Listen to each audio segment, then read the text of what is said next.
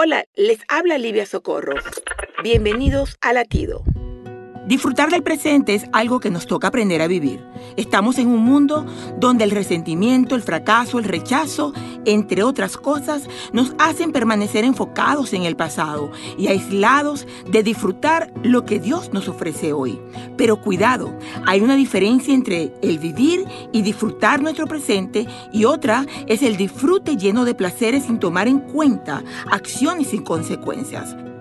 El libro de Eclesiastés le habla directamente a la juventud y les dice, la juventud es hermosa, disfruten de cada momento de ella, hagan todo lo que quieran hacer, no se pierdan de nada, pero recuerden que tendrán que rendirle cuentas a Dios de cada cosa que hagan. El Salmo 90.12 dice, enséñanos a contar bien nuestros días para que nuestro corazón adquiera sabiduría.